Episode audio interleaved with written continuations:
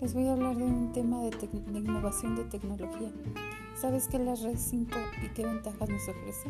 Aunque un ritmo más lento que lo prometido. Y después de casi una década de creación, la red 5G se está convirtiendo en una realidad, con una implementación mayor prevista para este 2020. Los operadores cuentan con sistemas 5G fijos desde 2018, mientras que la red 5G móvil está ya disponible en varias ciudades de Estados Unidos en 2019. Pero aún hay más preguntas que respuestas.